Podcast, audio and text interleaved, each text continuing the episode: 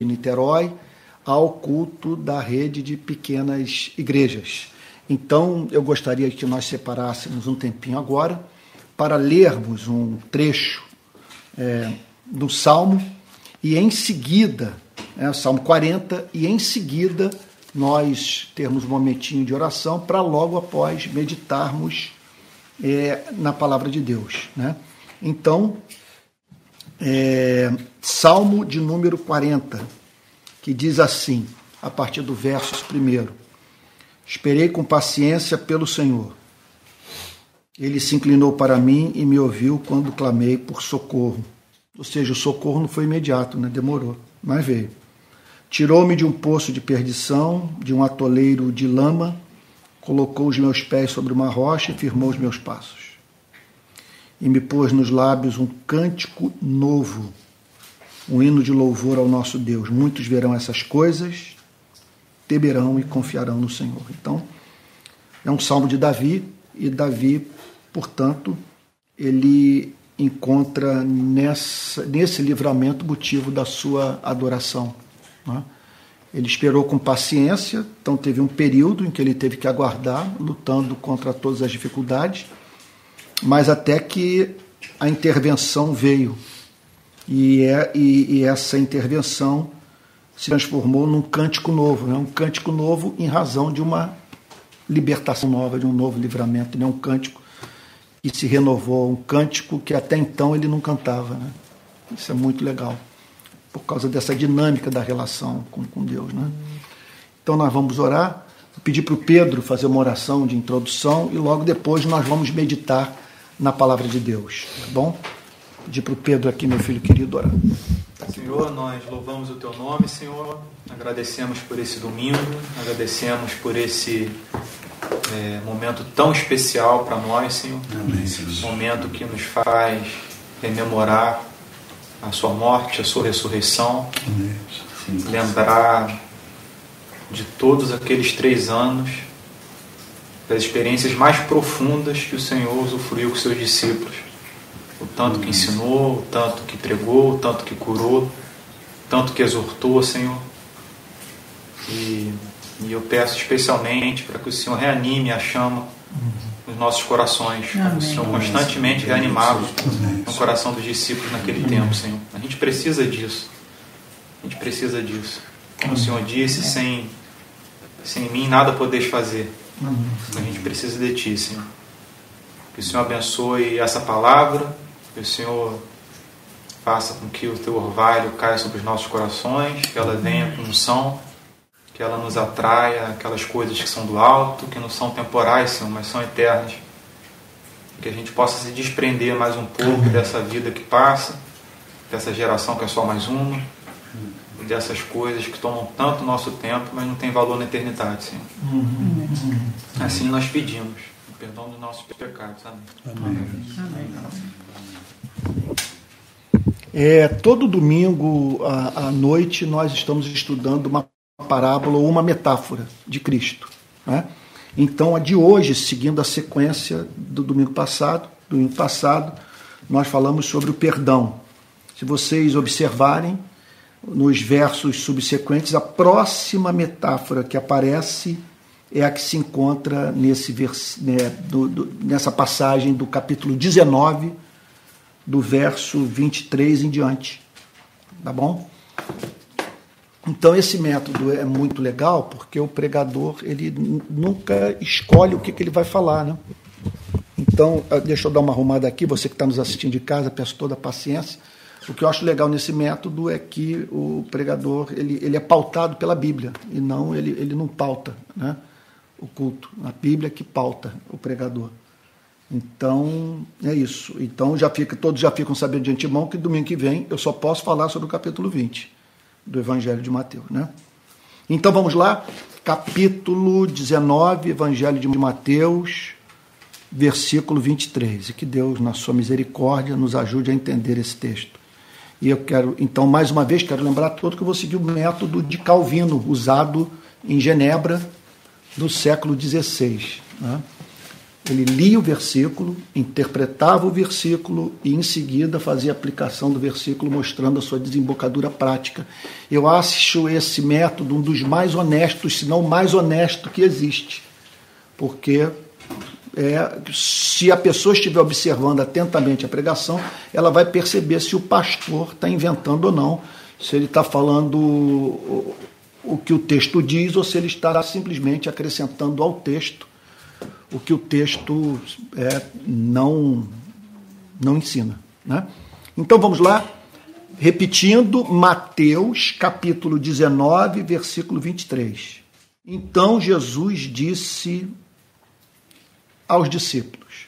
Ele está se dirigindo aos discípulos aqui em razão da experiência que ele havia acabado de vivenciar com uma pessoa rica, um menino, um, jo um jovem rico, não sabemos a idade dele, mas um jovem rico o que caracterizava aquele jovem rico. Era uma pessoa profundamente religiosa e que, contudo, não havia passado pela experiência de conversão. Ele amava é, apaixonadamente o dinheiro. Sabe? Então, ele não aceitou a, o preço que Jesus estabeleceu para que ele o seguisse. Qual foi o preço? Que ele, portanto, que ele desse os bens dele. É claro que Jesus não pede isso de todos. Foi uma prova que apresentou aquele homem a fim de que ele conhecesse a si mesmo. Né? Então faz todo sentido o convite que Cristo fez, porque, meu Deus, você ouve o Filho de Deus chamá-lo para ser seu amigo, para você andar com ele, ter intimidade com ele, sabe que, sabe, é, é, o que a razão exige é que você se entregue totalmente aquele chamado, né? sem reservas, o que ele não conseguiu fazer em razão do seu amor pelo dinheiro. Então, quando Jesus olha para aquela experiência espantosa, porque era, porque a experiência era espantosa, porque era uma pessoa de uma vida moral irrepreensível. Ele, ele dizia que ele era alguém profundamente preocupado com o cumprimento dos mandamentos. E era uma pessoa que se aproximou de Cristo fazendo uma pergunta central que muita gente não faz hoje: que farei de bom para alcançar a vida eterna? Então, quer dizer, ele faz uma pergunta crucial, ele demonstra muita preocupação com Moisés, com o cumprimento da lei e tal, e contudo, quando Jesus toca no tema do dinheiro, ele simplesmente é, abandona Jesus. O texto diz, no verso 22, que mas o jovem, ouvindo esta palavra, retirou-se triste porque era dono de muitas propriedades. Então Jesus olha para aquela experiência. Os discípulos todos olhando para aquele rapaz indo embora. E Jesus, preste atenção, que Jesus não vai atrás dele. Jesus deixa ele ir. Jesus não insiste com ele, não o agarra, sabe? Simplesmente ele apresenta a condição do discipulado, ok? E aí todos perplexos diante daquela imagem. O rapaz indo embora, entristecido por Jesus ter estabelecido como condição para que ele o seguisse algo que lhe era tão caro, tão custoso, né? Tão custoso. O coração ah. dele estava ali, né? É, sem dúvida. Sem dúvida. Então Jesus tenta fazer agora e, quer dizer, na verdade é o que ele faz, uma interpretação teológica do ocorrido. Vamos tentar, o que Jesus faz é o seguinte, agora vamos tentar entender o que aconteceu. Estava todo mundo olhando para aquela cena. Aí Jesus agora dá uma explicação. Vamos tentar entender o que, que aconteceu. O que impediu esse rapaz de se tornar meu discípulo. Então Jesus disse aos seus discípulos: Em verdade lhes digo, quando ele diz assim, em verdade lhes digo, ele está dizendo o seguinte: o que eu passo a lhes dizer corresponde à realidade dos fatos. Assim é o mundo, assim é o universo, assim é a vida, assim é Deus, assim é a relação dos seres humanos com Deus. Em verdade lhes digo que um rico, um rico, definir riqueza. Quem é rico?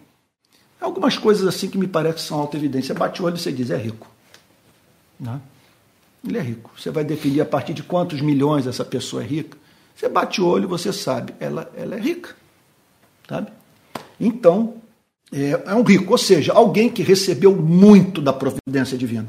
Alguém que recebeu quantidade absurda de recurso para viver. Então, ele tinha mais do que uma camisa. Quando eu comecei a namorar a Adriana, eu tinha uma calça jeans. andava de sandália havaiana, tinha três cuecas, duas camisas e tal. Assim era a minha vida. Né? Não era pobre, mas era assim, né? não tinha muitos recursos. Mas quando se fala de rico, nós estamos falando de uma pessoa que tem muito mais do que o que é necessário para viver. Em geral, uma pessoa é, de quem muitos dependem, que goza de muito poder, de status, de autoridade. Né? Uma das teses centrais do marxismo é que é, o destino da sociedade ele, ele é determinado pelas escolhas, pelos interesses dos ricos. Os ricos interferem no parlamento, os ricos compram imprensa, compram até o padre e o pastor. Né? É o que o marxismo diz. E há muito de verdadeiro nessa declaração. É muito difícil você ter democracia plena com tamanha concentração de riqueza. Né? Eu me lembro que eu fui fazer uma, um, eu fui participar de um congresso em Brasília sobre lobby, lobby no Congresso Nacional, e eu estava batendo muito na tecla que nós precisávamos, como cristãos, fazer um lobby em favor do pobre no Congresso, saber pressionar os parlamentares brasileiros a fim de que esses defendessem o direito do necessitado. Bom, ao término daquele congresso, em que eu falei muito sobre o lobby do pobre, o lobby do rico e tal, eu recebi um texto impecável, um e-mail de uma moça que diz o seguinte: Olha, eu entendo muito bem o que o senhor falou, concordo com tudo que foi dito naquele congresso, porque eu sou lobista, eu trabalho para a indústria da cana-de-açúcar e eu sei que muito daquilo que eu, pelo que luto no Congresso Nacional, é ruim para a população brasileira e bom para o, o, os, os, empresários né, da, da cana-de-açúcar, os canavieiros, né, a gente poderia dizer assim, né, os donos de, de, né, das indústrias, da, da, indústria da cana. Né. Então, esse é o rico. Então, em verdade, lhes digo que um rico dificilmente entrará no reino dos céus. Entrar no reino dos céus é sinônimo de ser salvo. Então, dificilmente um rico entrará no reino dos céus. Dificilmente um rico se tornará rico. Dificilmente um rico se ficará livre das limitações do corpo. Dificilmente um rico vai viver nessa sociedade santa, onde não há injustiça, onde as casas não têm muros, não é? Onde a, o, o sol não se faz necessário, porque a beleza de Deus, a glória de Deus, a majestade de Deus a todos ilumina. Mas ele é rico segundo este século. E Jesus está dizendo o seguinte: é muito difícil essa pessoa entrar no reino dos céus. Com isso, Jesus está dizendo que há determinados seres humanos que, devido às suas condições de vida, é, eles assim dificilmente entendem o evangelho. Não que é, é isso é um mistério, né? não que o poder de Deus não possa vencer essas barreiras, mas são pessoas que devido àquilo que foi acrescentado a elas, em geral, não se convertem. Eu trabalhei com rico durante muitos anos, trabalho, fui pastor na Barra durante 35 anos. E posso dizer que eu tive muito problema com rico, sabe? Muito problema. As dificuldades são imensas do rico compreender o evangelho. O fenômeno não é o rico ir à igreja. O rico vai à igreja. Tem muita gente rica frequentando a igreja. O milagre é o rico se converter. E Jesus está dizendo: dificilmente um rico entrará no reino dos céus. Quer dizer, é, é aquela história, né? Isso aqui não deixa de ser um, um vetor missionário. Não é que ele esteja dizendo não pregue para o rico, mas ele está simplesmente declarando o seguinte: se você quer plantar igreja num bairro rico, saiba que uma decisão como essa pode ser comparada à decisão de um pescador que vai pescar no mar onde não tem peixe, onde não se costuma dar peixe. Você vai jogar rede, você não vai conseguir nada. Isso é sério. É sério. E tem pessoas que fazem opção preferencial pelo, pelo rico. Sabe? E ficam, inclusive, encantadas quando olham para o pátio da igreja. Eu já vivi muito essa experiência, você olhar para o pátio da igreja e ver carros magníficos. Jesus não está dizendo que dificilmente o rico frequentará uma igreja. O que ele está dizendo é que dificilmente o rico entrará no reino dos céus. Jesus está dizendo, portanto, que essas pessoas sofrem é, barreiras, que elas enfrentam na sua relação com Deus barreiras gravíssimas em razão do seu contato com a riqueza. A riqueza causa na vida dessas pessoas uma, como é que eu poderia dizer, uma mutação. O sujeito se torna rico e ele passa por uma mutação. E ele não se dá conta disso. Não se dá conta. É impressionante, poderia dizer, falar muito sobre isso, que eu tenho larga experiência com esse tipo de pessoa. Então, em verdade, lhes digo que um rico dificilmente entrará no reino dos céus. Então, Jesus está dizendo o seguinte: vocês não estão diante de alguma coisa assim que deveria surpreendê-los. Essa pessoa não é rica, ela não deveria ser grata a Deus, ela não deveria estar feliz com a sua condição e retribuir com amor, com, com fidelidade, né? uma sujeição da sua vida, esse amor recebido, ela tem mais do que a maioria dos seres humanos. Sabe? Ela, ela é, é, quer dizer, sobeja na sua mente aquilo, na, na sua mesa, aquilo que faria diferença para a vida de famílias inteiras. O que ela joga no lixo daria para alimentar várias é, é, famílias é, é, carentes. Ela não deveria ser grata a Deus por isso. Jesus diz o seguinte: não, não raciocine dessa maneira. Sabe? Ela dificilmente vai entrar no reino dos céus, apesar de todas as evidências de que é, Deus foi bom para com ela. Deus deu muito a essa pessoa sem que ela o merecesse. Contudo, ela não tira nenhum proveito disso. Aí Jesus vai dizer aqui por quê, olha só. Em verdade lhes digo que um rico dificilmente entrará no reino dos céus. Meu Deus, por que será? Vamos tentar entender. E ainda lhes digo que é mais fácil um camelo passar pelo fundo de uma agulha do que um rico entrar no reino dos céus, ou no reino de Deus. Aí ele radicaliza. E está dizendo o seguinte: para vocês entenderem a, a, a, o ponto, sabe? Eu vou ser mais radical. Ele, no verso anterior ele fala dificilmente. Aqui ele usa uma linguagem gráfica, sabe? É como Madruga pintando um quadro para nos ajudar a entender algum valor, alguma coisa, alguma verdade, né? algum princípio. Simplesmente ele apresenta uma imagem. Qual a imagem? De uma agulha, um camelo. Sabe? Impossível. Não entra, não passa. O camelo não tem como passar pelo buraco da agulha. Então ele está dizendo o seguinte: ainda lhes digo, é mais fácil um camelo passar pelo fundo de uma agulha do que um rico entrar no reino de Deus. Com isso, ele está dizendo a seguinte coisa: que o pastor deveria chegar para o rico que se aproxima da igreja e dizer: Você sabe que sua situação é difícil, né? Você tem consciência que uma pessoa como você é, enfrenta na sua vida barreiras humanamente intransponíveis.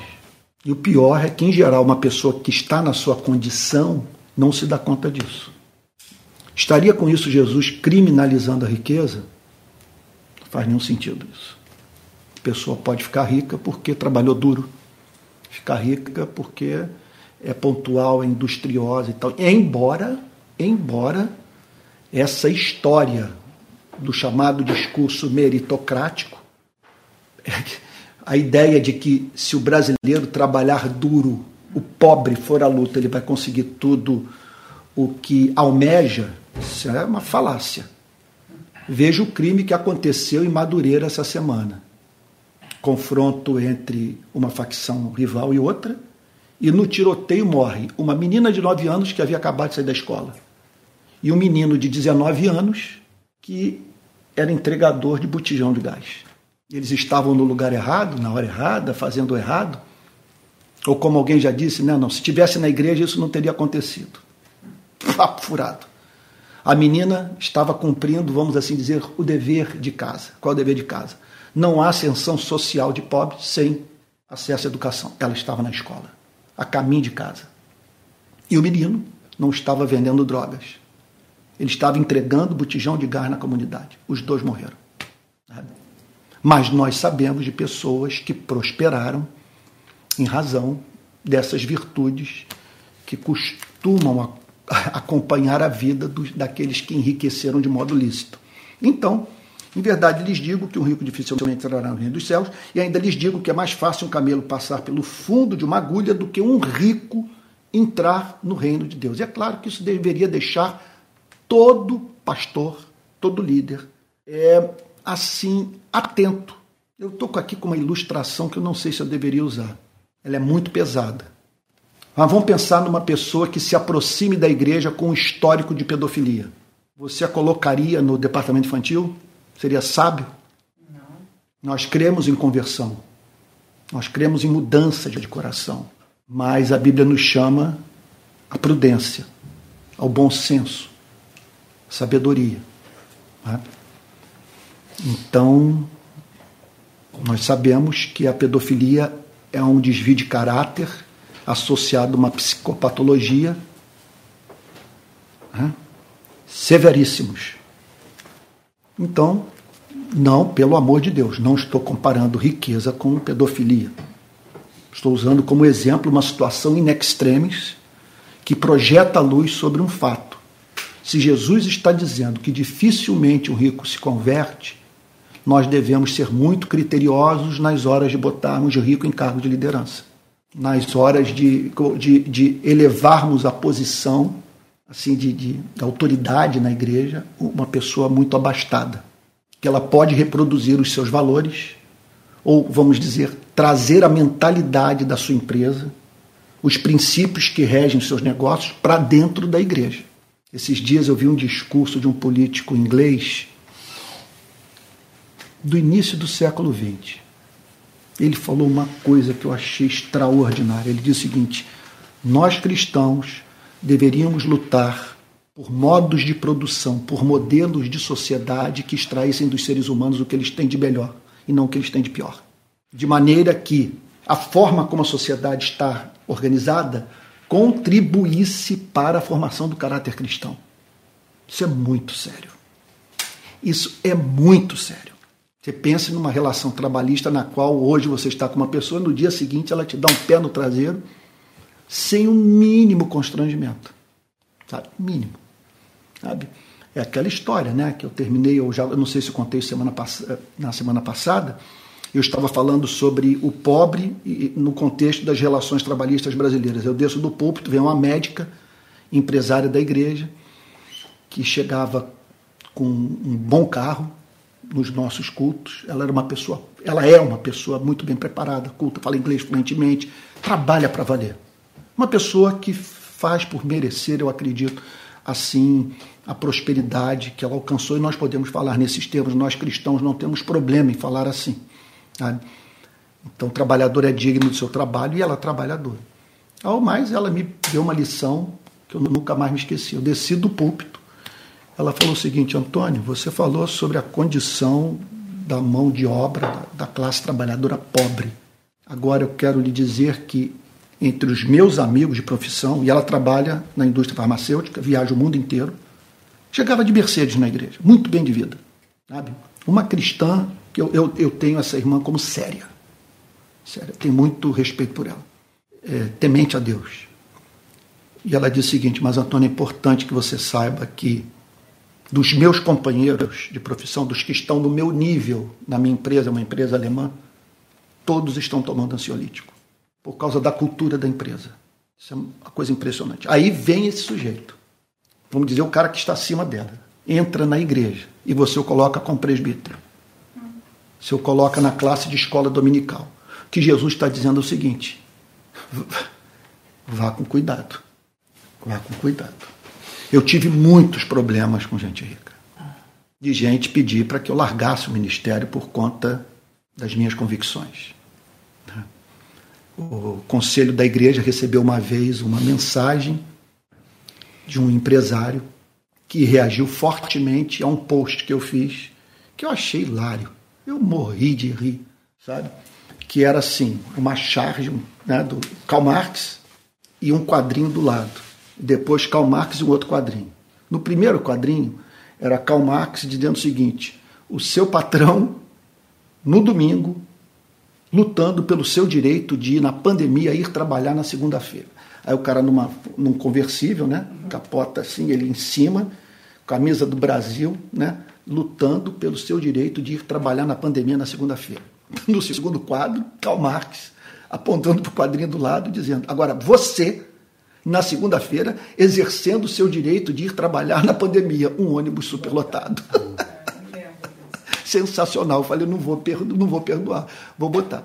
Então, é claro que houve revolta, é, é claro, revolta de quem não precisa tomar ônibus lotado para trabalhar na, na segunda-feira. Né? Então, Jesus prossegue dizendo: ouvindo isto, aí os discípulos ouvem a mensagem de Cristo. Os discípulos ficaram muito admirados. Por que os discípulos ficaram admirados? A prosperidade ela significava a bênção de Deus sobre a vida daquela pessoa. Perfeito. Por que, que os discípulos ficaram admirados? Primeiro, ele está trazendo uma mensagem que espanta o rico. Segundo, ele está dizendo que a pessoa que tem todos os motivos da vida para ser grata não se converte.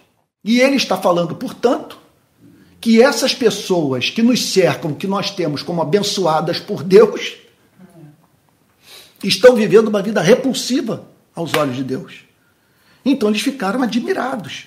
Os discípulos ficaram admirados e perguntaram, então, quer dizer, naquele estado né, de perplexidade, qual é o sentido do que ele está falando? Isso vai de encontro àquilo que nós somos levados a entender no Antigo Testamento, o Antigo Testamento fala muito sobre prosperidade do trabalhador. O que, é que ele está querendo dizer com isso? Os discípulos ficaram admirados e perguntaram. Isso é fundamental. Sempre que tivermos dúvidas teológicas, antes de ir para a internet para falar sobre elas, nós devemos procurar Cristo e, e conscientemente buscar resposta nele. Aí eles fizeram uma pergunta: sendo assim, quem pode ser salvo? Se aquilo que é acrescentado ao ser humano perverte o seu caráter, o deforma e o impede de ter o um encontro com Deus, afinal de contas, quem é que pode ser salvo? Qual a esperança do ser humano diante de um critério como esse? Né? Quem pode ser salvo, quem tem acesso à redenção. Eles ficaram assim, inquietos com a questão, mas essa pessoa, mas como, como pode isso acontecer? Quem pode ser salvo se essa é a condição? Jesus olhando para eles, Jesus bate os olhos neles, olha nos olhos, né, poderíamos dizer, e diz: Para os seres humanos isto é impossível, mas para Deus tudo é possível há uma nota de esperança. Você está dizendo, para os seres humanos, isso é impossível. É impossível o quê? É impossível você deixar de servir a esse ídolo. E a coisa acontece da forma mais ingênua possível. A coisa começa assim: você se envolve com o mercado financeiro, começa a pensar em termos de multiplicação do seu patrimônio, e aquilo se transforma em você economizar na camisa que vai comprar e tal, sabe, no almoço que você vai pagar e tal. Começa da forma mais inocente possível, até razoável, você evitar o desperdício. Mas quando você vai ver no processo, você está atribuindo um valor a cada centavo, a cada real, sabe? sabe, desproporcional ao que ele representa realmente para a sua vida. Aí você passa por cima de relações, passa por cima de pessoas, sabe? Você passa por cima de Deus, né? É. E o duro é isso, né? Que entra um dinheirinho na sua conta e logo, logo aparece alguém para você ajudar. Alguém que precisa da sua misericórdia, né? E você tem que pegar aquele Isaac e levar para o altar e o sacrificar. Então, para os seres humanos isto é impossível. O que é impossível? É impossível você se desfazer daquilo que o amarra a esse mundo. Daquilo que a partir de um ponto da sua vida passa a exercer um, um papel significativo na, na sua autoestima. Aquilo que lhe dá visibilidade, lhe dá segurança, lhe dá poder faz com que você tenha muitos amigos, faz com que. Sabe, eu me lembro de ter perguntado para um traficante uma vez no presídio. Cara, sendo a vida de vocês tão curta, por que a dedicação ao crime? Ele me deu três respostas que eu nunca mais esqueci. Ele falou, é, pastor, primeiro, essa vida me dá muito sexo. A gente tem muito sexo, as mulheres gostam de, de, de bandido, sabe? Ele falando, isso que ele falou. Estou dizendo que é assim, estou dizendo que é o que ele me disse. Sabe? Segundo lugar, é, é, é, isso me permite comprar as roupas que eu gosto. Ele foi muito honesto. Com esse dinheiro eu compro o que eu quero. E em terceiro e último lugar, ele declarou o seguinte: e o tráfico me dá muito poder. E quanto mais poder você tem, mais poder você quer ter. Depois eu soube que ele foi transferido para Bangu e quando ele chegou em Bangu descobriram que ele mantinha a cela dele em ordem quebrando os dedos dos demais detentos da sua facção. Chegou em Bangu, me contaram que ele apanhou muito. Esse rapaz que cuja meta da vida era ter poder e que me disse que quanto mais poder você tem, mais poder você quer ter. E eu disse para ele: que poder, cara? Nós não somos donos nem do nosso corpo. Tem, você não tem controle de nada. Né? Essa noite você faz um aneurisma, acabou tudo. Né? Toda hora aparece um vídeo aí de alguém que estava pregando, estava lendo. Tava... Eu, ontem mesmo, hoje, eu vi um vídeo de alguém que estava dirigindo, dirigindo o carro infartou, dirigindo o ônibus. Aí a cena é, na verdade, não, não é nem para mostrar o infarto fulminante, mas da criança que tomou o volante do ônibus e conseguiu ainda massagear o coração do cara e tal. Né? Porque era um ônibus de criança. E o cara infartou assim, essa é a nossa condição, não é dono de nada, né? Então Jesus diz assim, é, sendo, é, é, para os seres humanos isto é impossível, é impossível você, na verdade é o seguinte, vamos lá, é impossível você relativizar é impossível você perder o apego por aquilo que lhe dá visibilidade, por aquilo que lhe faz sentir amado, por aquilo que lhe oferece segurança. É muito difícil para você criar uma dependência. É claro que Jesus está apresentando aqui um princípio que se aplica não apenas à riqueza, mas a qualquer coisa que é agregada à nossa vida e, a, e, e, por, e, por cujo relacionamento né, nós adquirimos aquelas coisas que tanto sonhamos nesse século. Mas para Deus tudo é possível. Com isso, Jesus está dizendo que é possível um ser humano é, se libertar dessas amarras. Mas é uma coisa que está no campo do milagre, tem que ser uma intervenção divina. Para Deus é possível. E como tudo isso se torna possível? Das mais diferentes formas. Né? Uma forma que isso tudo se torna possível é quando Deus, pelo seu governo providencial, permite que o rico passe por uma experiência que torna a riqueza inócua. Um filho que se torna dependente químico, sabe? que se envolve com crime, né? uma doença na família, a morte que interrompe a vida de um ente querido. Sabe? É... Ou então o contrário. Não? de você, consegue, você consegue tudo que conquistou e Deus tira a consolação. Faz com que você esteja diante de um ídolo que não lhe comunica paz. Você não é feliz. Sabe? Que são duas desgraças que você pode experimentar na vida, né? Você viver ansiar por coisas que não consegue alcançar, ou então você alcançar tudo que sonhou e contudo continuar vazio, né? Então, Sendo assim, quem pode ser salvo? Jesus, olhando para eles, diz: Para os seres humanos isso é impossível, mas para Deus tudo é possível. É possível, portanto, pessoas escravizadas pelos ídolos desse mundo se converterem. É possível. Então, Pedro, tomando a palavra, disse: Senhor, sendo assim, diante do que, está, de, do que tu estás dizendo, tu sabes da nossa relação, da amizade que nós temos contigo, da decisão que nós, que eu e os meus amigos aqui tomaram né? Eu, eu e meus amigos tomamos. Ele diz assim: Eis que nós deixamos tudo, nós deixamos tudo e seguimos o Senhor. Que será, pois, de nós? Senhor, nós ouvimos a Sua voz e deixamos tudo para trás. Deixamos as redes, deixamos o mar da Galileia, deixamos a nossa casa, é, a aldeia que amávamos, abrimos mão dos nossos sonhos Desde que nós te conhecemos, nossa vida mudou radicalmente. Nós deixamos de nos dedicar àquilo que nos dedicávamos. Nós deixamos tudo, estamos andando pela fé. Nos tornamos peregrinos, em vez de profissionais que viviam da pesca. E nós trabalhávamos no Mar da Galileia, nunca nos faltou água, nunca nos faltou comida, nunca nos faltou pão. E agora nós estamos dependendo de esmola. Nós estamos andando contigo, né, por Israel e abrimos mão de tudo. Nos associamos a uma figura altissimamente controversa, as pessoas o odeiam, acabam odiando a gente. Sabe? Quer dizer, e tudo aquilo caminhando para a condenação, né? para a sessão de tortura, para a prisão, para a cruz, para aquele estigma todo, né? para aquela situação que o próprio Pedro veio a viver mais tarde. Né? Você é um deles. Era uma coisa que intimidava tanto que Pedro disse: Não, nunca conheci esse homem. Então, eis que nós deixamos tudo e seguimos o Senhor. O que será, pois, de nós? Nós renunciamos a tudo. O que nos aguarda? Nós tomamos a decisão oposta do jovem rico, que não quis abrir mão do muito que tinha para segui-lo. Nós abrimos mão certamente do pouco, mas abrimos mão de tudo para entrar numa aventura contigo, para te seguir, para te servir, para te ouvir.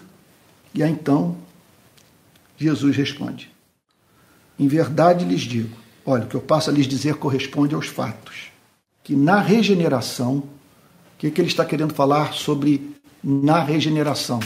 A Bíblia aposta, é um ensino de, do Antigo e do Novo Testamento, que haverá uma regeneração, que o universo vai ser gerado novamente haverá uma regeneração, que seria uma resposta de Deus ao mal, uma resposta da santidade de Deus ao pecado, à injustiça, à velhice, às doenças terminais, à morte, a tudo que infelicita a vida dos seres humanos.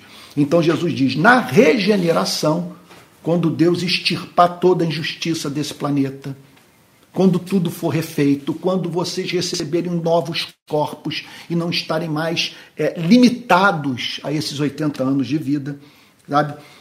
Quando vocês se livrarem, portanto, dessas, dessa relação de exploração é, na qual está baseada a sociedade humana, na regeneração, quando vocês passarem a ver a face de Deus sem intermediários, quando vocês passarem a ver a Deus não por espelho, mas face a face, na regeneração, quando o Filho do Homem se assentar no trono da sua glória, o Filho do Homem se assentar no trono da sua glória.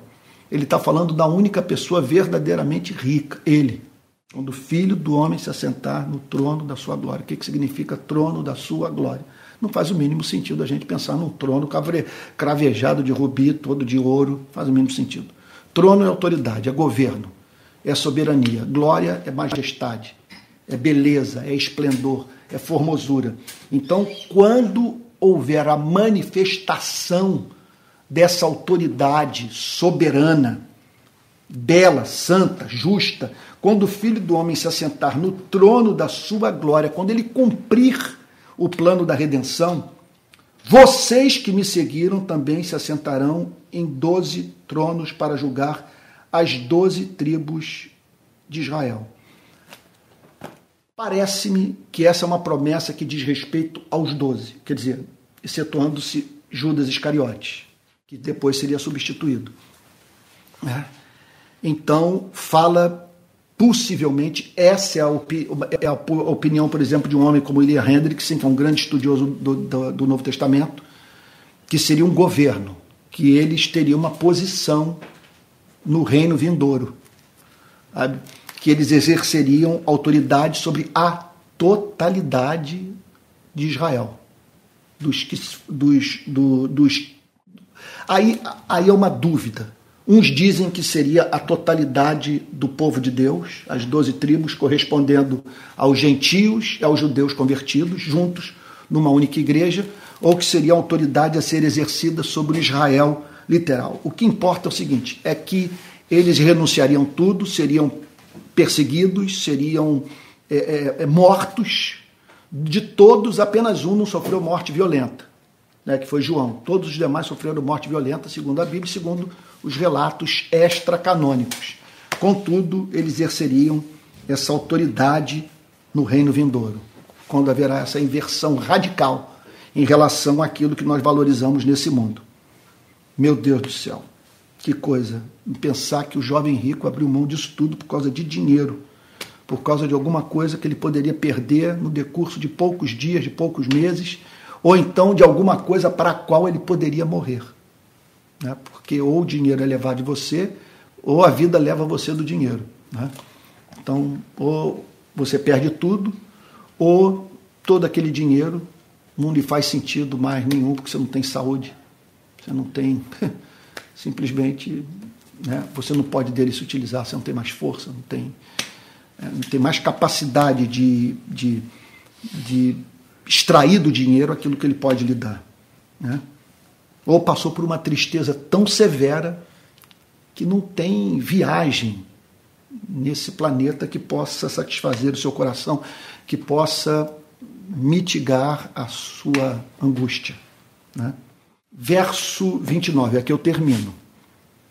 E todo aquele que tiver deixado casas, olha aí, e todo aí o Senhor Jesus amplia. Ele está dizendo o seguinte: o princípio que eu estou apresentando para a vida de vocês, para os doze, é o que eu apresento para todos aqueles que vierem a ouvir a minha mensagem. Todo aquele que tiver de, que, que, que ouvir a minha mensagem, entregar o coração a mim. Todo aquele que tiver deixado casas. Então aqui fica evidente que o chamado para seguir a Jesus pode envolver você deixar casas. Ainda era casado, né, Pedro? É, pois é. Você pode, quer dizer, deixar para trás casa, ou porque você vai vender a casa para investir no reino dos céus, ou porque você vai ter que sair do lugar que você tanta, tanto ama, porque Deus tem uma missão para você em outro lugar. Então, todo aquele que tiver deixado casas, irmãos e irmãs, em que circunstância você deixa irmãos e irmãs? Quando, por exemplo, os irmãos e as irmãs se opõem à sua conversão. Quando eles simplesmente segregam. Você nega a tradição da família. Né? Então, é, essa é uma possibilidade, a gente poderia apresentar muitas outras. Sabe? Muitas outras. Você perde irmão e irmão, por, irmãos e irmãs, porque eles estão envolvidos com o que não presta. E você encontrou Jesus e não tem mais como participar daquilo que eles participam. Né? Tiver deixado pai e mãe. Isso é impressionante. Ele relativiza a relação com os próprios pais. Que coisa impressionante. Dizendo o seguinte: que se um pai e uma mãe forem um obstáculo para você se converter, se seu pai, por exemplo, não quiser a sua conversão, né, pelo motivo que for, você deve amar mais a Cristo, ainda que você perca a relação com seu pai, ainda que você perca a relação com sua mãe. Pode acontecer também dele chamá-lo para você servi-lo no lugar que, portanto, que em razão da distância você vai estar privado do relacionamento com pai e mãe. Seria uma grande renúncia. Uma grande renúncia, uma renúncia que foi vivida muito pelos missionários dos séculos 17, 18, 19, até mesmo o século 20, né? de missionários que largaram tudo, foram para a Ásia, foram para a Oceania, foram para a África, América Latina, né? a fim de levar pessoas a Cristo e privados do convívio com quem eles amavam. E ele fala aqui de filhos ou campos. Você abrir mão, esse é um amor, né? Meu Deus, não tem amor. O que falar do amor de um pai, de uma mãe por um filho? Aí ele fala de filhos ou campos, propriedades, aquilo que você tanto estima, que foi herdado, aquilo que é muito precioso aos seus olhos, sabe? Quer dizer, com aquilo com aquilo que, com, com que você tem uma ligação, sabe? Eu vi lá em, por exemplo, na viagem que nós fizemos à Palestina, eu conversando com um membro da autoridade palestina, ele disse que há muitas famílias palestinas que até hoje guardam a chave da casa dos seus avós, dos seus bisavós, que foram tomadas, segundo eles, pelos judeus na área da Cisjordânia, então ali na bacia do, do, do Jordão. Então, um deles me contou a história que foi visitar um terreno naquela região. Quando olhou para o lado, ele foi na companhia do pai, o pai estava chorando muito. E aí ele perguntou por que o pai estava chorando, o pai virou-se para ele e disse, porque aqui era onde meus pais moravam. Bem aqui onde nós estamos, nessa terra que não mais nos pertence. Então eles guardam a chave, crendo que um dia eles reaverão as terras dos seus antepassados. E Jesus então diz que é, o, o, a relação com ele pode demandar a decisão, uma decisão como essa, de nós abrirmos mão de campos. A gente poderia botar aqui também igrejas, né? Da pessoa que abre mão de salário, abre mão de status, abre mão de posição, abre mão do que for, por causa da sua fidelidade à palavra. Quando a palavra que é pregada vai de encontro aos interesses da igreja. Né? Então, é, por causa do meu nome, receberá muita, por causa do meu nome, por causa do meu nome, por amor a mim, por causa da minha revelação, por causa da, da, por causa da relação comigo. Né? Então, por causa do meu nome, receberá muitas vezes mais e herdará a vida eterna. Com isso, Jesus está nitidamente falando sobre galardão. Nitidamente, Jesus está falando sobre é, diferenças de experiência de redenção no céu. É muito claro isso. Ele diz aqui: olha, receberá muitas vezes mais e herdará a vida eterna. Ele, você não herda a vida eterna porque renunciou tudo isso. Mas o encontro com a vida eterna, a posse da vida eterna, envolve a relativização daquilo que não é eterno. A relativização desse mundo. E você herdará muitas vezes mais. Olha, talvez alguém esteja me ouvindo sem concordar com o que eu estou falando. Eu acredito nessa hierarquia. Mas num aspecto é irrefutável o que eu vou dizer. Talvez você não acredite que haverá diferença de autoridade, de, de, de, de, intimidade com Deus, sei lá, na glória. Não acredite que o galardão tem esse sentido que eu estou emprestando a ele. Mas num ponto você vai ter que concordar comigo. Num ponto é evidente que haverá uma diferença. Em que consiste essa diferença? Esse tempo que nós temos de vida é o tempo que Deus nos concede para escrevermos a nossa biografia, que vai nos acompanhar por toda a eternidade. E há pessoas que estão escrevendo uma história bonita que vai acompanhá-las por toda a vida. Então, eu penso que na vida eterna, por onde o Martin Luther King passar, as pessoas vão olhar para ele e vão dizer: ele deu a vida pelo seu povo. Ah, Sabe? Então, há muitos exemplos assim de pessoas que, que se gastaram por uma causa. Então é isso. Você está escrevendo essa história. E aí você precisa, né, na verdade, não tem como ser diferente. Porque as suas obras o acompanharão. Elas vão andar com você por toda a eternidade. E num tempo que nunca mais vai se repetir. Nós nunca mais teremos a oportunidade de servir a Deus nas circunstâncias em que servimos hoje, no mundo caído. Né? E o que é feito, né? até um copo d'água que é dado a um discípulo de Cristo será guardado né, por Deus para sua memória. Amém. Então, receberá muitas vezes mais e herdará a vida eterna. Ou seja, como disse S. Lewis, tudo que Deus pede com a mão esquerda, ele devolve com a mão direita. E muitas vezes você prova dessas promessas já aqui na vida. De você, assim, se percebendo, a, a, como tendo acesso a privilégios que não teria se não fosse essa relação de renúncia com Deus. Porque acontece isso, você começa a servir a Jesus de modo desimpedido, você cai nas graças de muita gente. Muitos passam a odiar, mas muitos passam a amá-lo. E nessa relação você tem acesso a privilégios dessa vida que não teria se você não fosse discípulo de Cristo. Então, assim, quando eu comparo a vida, a minha vida, a vida de muitos amigos meus, que, companheiros da minha geração, assim, me perdoe dizer assim, não, aqui não entra mérito, mas uma percepção muito clara que eu não invejo a vida de nenhum deles, porque eu acho a minha vida, por causa da misericórdia de Deus, mais emocionante, mais rica, sabe? Eu acho que tem mais coisa para contar, porque conheci Jesus Aí, porque conheci Jesus e tudo isso é graça. Aí ele diz assim, aí Jesus conclui dizendo: Porém, muitos primeiros serão últimos e os últimos serão primeiros. Com isso, ele está dizendo que muitos atores principais né, se tornarão, é, vamos assim dizer, atores coadjuvantes, figurantes. figurantes. E muitos é, coadjuvantes é, vão ter uma especial estima, assim, vão provar de uma especial estima no reino dos céus.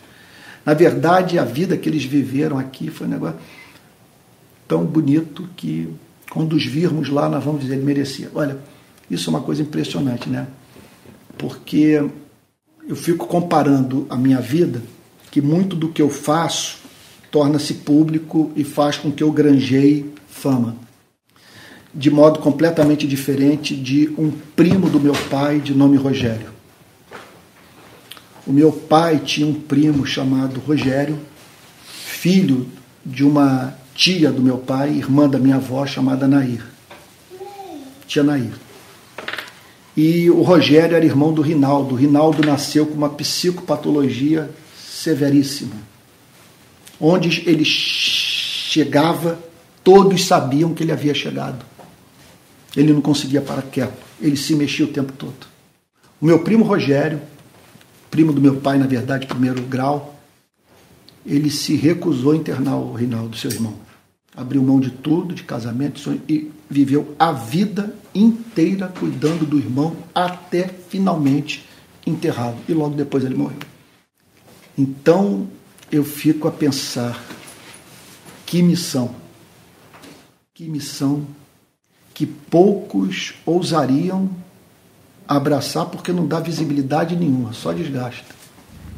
Acho que ele abraçou e à luz dessa teologia, né, esse meu primo Rogério católico, católico fervoroso, é, eu acredito que ele vai ser um desses últimos que vão se tornar primeiros no reino dos céus, porque ele foi capaz de demonstrar o amor mais belo, que é aquele amor que não dá publicidade, que não faz com que você granjeie fama, riqueza, poder.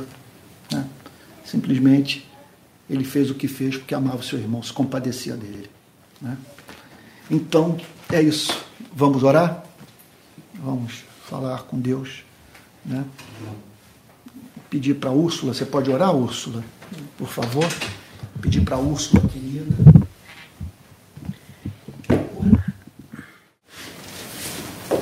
Pai querido, agradecemos, Senhor, toda,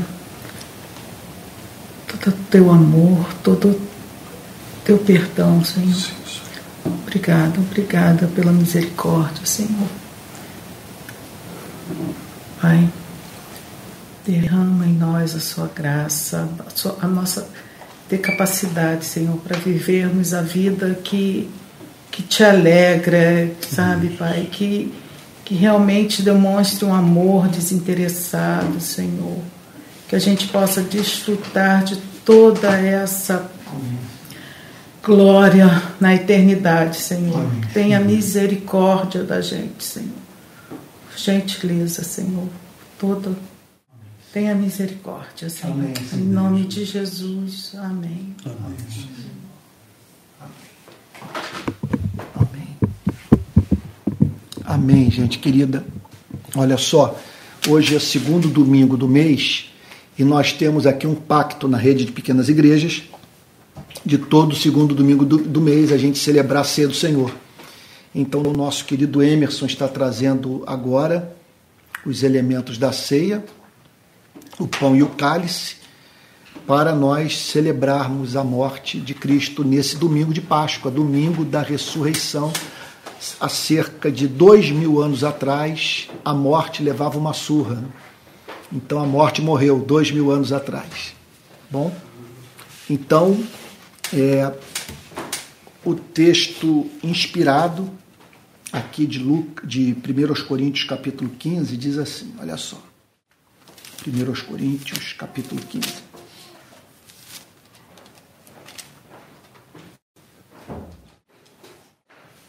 Oh meu Deus. 1 Coríntios capítulo 11. É, verso 23. Porque eu recebi do Senhor o que também lhes entreguei que o Senhor Jesus, na noite que foi traído, pegou um pão e, tendo dado graças, o partiu e disse: Isto é o meu corpo que é dado por vocês, façam isto em memória de mim. Do mesmo modo, depois da ceia, pegou também o cálice, dizendo: Este cálice é a nova aliança no meu sangue. Façam isto todas as vezes que o beberem em memória de mim porque todas as vezes que vocês comerem este pão e beberem o cálice, anunciarão a morte do Senhor até que ele venha. Então, esse é um sacramento é, que nos é apresentado pela Bíblia. O que é um sacramento? É um sinal da nossa aliança com Deus. Então, o pão significa, é um, é um sinal, é um, é, é um, é um sinal da, do pacto da graça. O pão simboliza o corpo, a encarnação do Filho de Deus, o corpo que foi é, é, ferido na cruz em nosso favor, e o cálice representa o sangue que foi derramado. Né? Então é lindo. A, a ideia é a seguinte: que vocês pratiquem esse sacramento regularmente, de modo que vocês tenham sempre a mente refrescada. Vocês entendam que cristianismo não é moralidade tocada à emoção. Cristianismo é a vida de Cristo na alma. Né? Então, nós vamos orar agora, santificando o pão e o consagrando para esse propósito santo. Senhor querido,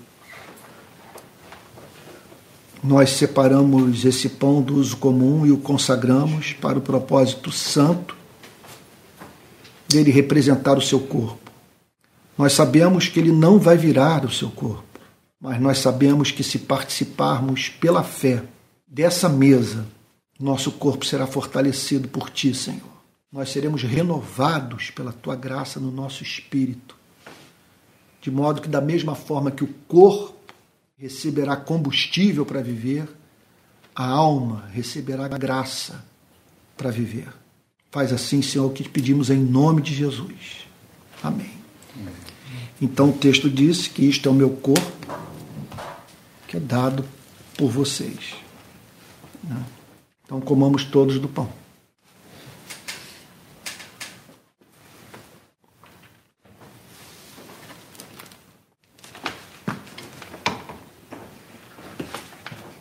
E depois de ter ceado, o Senhor tomou o cálice e disse aos seus discípulos: Esse cálice é o cálice da nova aliança no meu sangue. Por que nova aliança no meu sangue? Porque ele pagou a nossa dívida morrendo no nosso lugar na cruz.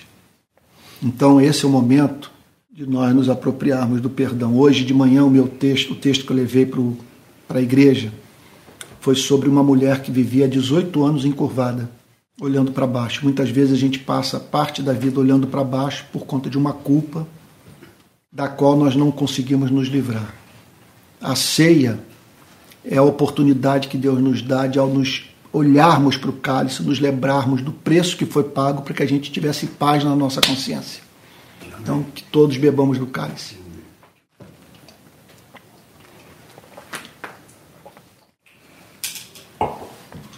Senhor, que o nosso coração seja fortalecido pela Sua graça e a nossa consciência purificada das obras mortas. Amém, Nós queremos que essa ceia seja um divisor de águas em nossa vida. Queremos definitivamente pegar as lembranças dolorosas dos erros que cometemos e lançá-las como diz o profeta, no fundo do mar, a fim de que elas saiam de nossa vista. E só reste, Senhor, a Sua promessa. Se confessarmos os nossos pecados, o Senhor é fiel e justo para nos perdoar os pecados e nos purificar de toda injustiça. Em nome de Jesus, assim oramos, com perdão dos nossos pecados. Amém. Amém. Bom. Irmãos queridos, olha só, é, o meu filho Pedro fez um pedido aqui que está circulando no grupo de Telegram uma solicitação para um, que os irmãos preencham um formulário para nós sabermos quem está participando da rede de pequenas igrejas e organizarmos a, a nossa, as nossas pequenas igrejas no Brasil.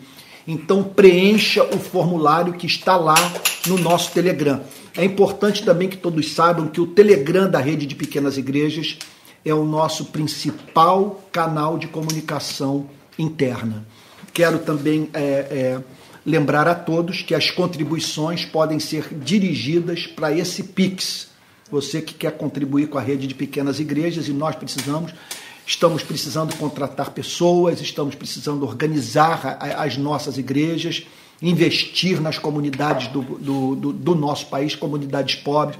sabe? Temos proposta para trabalhar no sertão, nas favelas do Rio de Janeiro, sabe? Na África, tem porta aberta para nós levarmos as obras de justiça, de misericórdia para o continente africano. Então, se você quiser contribuir, aí vai. É, é o nosso Pix é pixrpi22.gmail.com pixrpi22.gmail.com Você depositando a oferta, ela vai cair na conta da rede de pequenas igrejas. Quero também lembrar a todos que é, todos os dias, às sete da manhã, é, eu tenho postado o programa Palavra Plena, nesses últimos dias tenho falado sobre o evangelho, ou melhor, sobre o livro do profeta Jeremias. Estamos analisando os principais versículos do livro do profeta Jeremias. E de segunda a sexta, às 18 horas, eu estou oferecendo um curso de teologia. Segunda-feira, sobre a relação da teologia com a filosofia. Terça-feira, doutrina, as principais doutrinas do cristianismo. Quarta-feira, cristianismo e política. Quinta-feira, história do cristianismo e sexta-feira um curso sobre liderança cristã e a arte de, de pregar o evangelho, preparar sermões. Né? Então, nos reunimos todo domingo, às 10 da manhã, às 18 horas, e na segunda-feira, às 20 horas, ainda nós temos um podcast do qual participam eu e o meu, ou melhor, o meu filho querido Pedro e eu. Tá bom? Então é, é isso. Peço oração, nós tivemos um final de semana muito difícil, houve um crime bárbaro no Rio de Janeiro, uma, num confronto entre facções, uma bala perdida atingiu a cabeça de uma menina de 9 anos, de nome Esther. Sua mãe está inconsolável, já tivemos acesso a ela. Um, um, um membro do Rio de Paz está oferecendo ajuda, mas é, um jornal do Rio de Janeiro publicou uma foto muito emblemática, ela agarrada a um urso de pelúcia no IML, que era o urso de pelúcia da sua filha, sabe? E ela ali, então, agarrada ao urso de pelúcia, se recusando a aceitar que a filha havia morrido. Então, já é, é, é, é, já é a quarta criança morta esse ano no Rio de Janeiro por bala perdida. É impressionante como que isso não mexe com ninguém, sabe? E ela está numa situação muito difícil sabe? Não posso falar sobre as dificuldades que ela está enfrentando, mas você pode imaginar o que significa uma mãe perder uma filha num confronto de facções criminosas. Não é fácil. Tá bom? Então não deixe de orar por nós, nós abraçamos essa causa e precisamos de graça. Eu estou muito indignado com o que houve, para ser franco. Então, desde o ocorrido, não paro de pensar nesse crime cruel. Quem tem filho sabe, de uma forma toda especial, sabe, sente essa dor. E a gente estava conversando, que eu fiz aquilo que eu falei ainda agora, né? Ela saindo da escola indo para casa, sabe? E ao lado dela o entregador de botijão de gás. Os dois mortos num tiroteio. Esse é o país no qual nós vivemos e por cuja reforma nós devemos lutar. Né? Então, é isso. Vamos receber a benção apostólica. Eu vou encerrar o culto agora. A mensagem vai ser salva e você poderá divulgar o link desse culto com seus parentes e amigos. Se você está sentindo falta de oração, de louvor, faça o seguinte: ao término da palavra, nada o impede de, na presença dos seus amigos, na sua companhia, dos seus irmãos, de cantar uma, duas, três músicas e de orar. E assim, portanto, você vendo atendida essa demanda essa demanda de, de, de, de oração, né? de, de, de cântico espiritual, ou de cântico cristão na igreja. Vamos né? deixar também o link do nosso grupo oficial do Telegram, que tem gente querendo entrar. Tá, é, e o, é, o Pedro está me lembrando aqui que o, o link do Telegram vai estar na descrição desse vídeo. Então você clicando ali, você vai ter acesso ao Telegram e assim vai estar recebendo informação oficial da rede de pequenas igrejas. Tá bom? Então vamos encerrar recebendo a benção apostólica. Senhor, nós te agradecemos por esse domingo. A Sua palavra falou conosco, como sempre. Amém. Senhor, e ajude-nos a guardá-la no coração. E que a graça do nosso Senhor e Salvador Jesus Cristo, o amor de Deus o Pai e a comunhão do Espírito Santo sejam com cada um de vocês, desde agora e para todos sempre. Amém. Gente, uma boa noite a todos, uma, uma ótima semana, tá bom? E até o próximo domingo. Deus te guarde.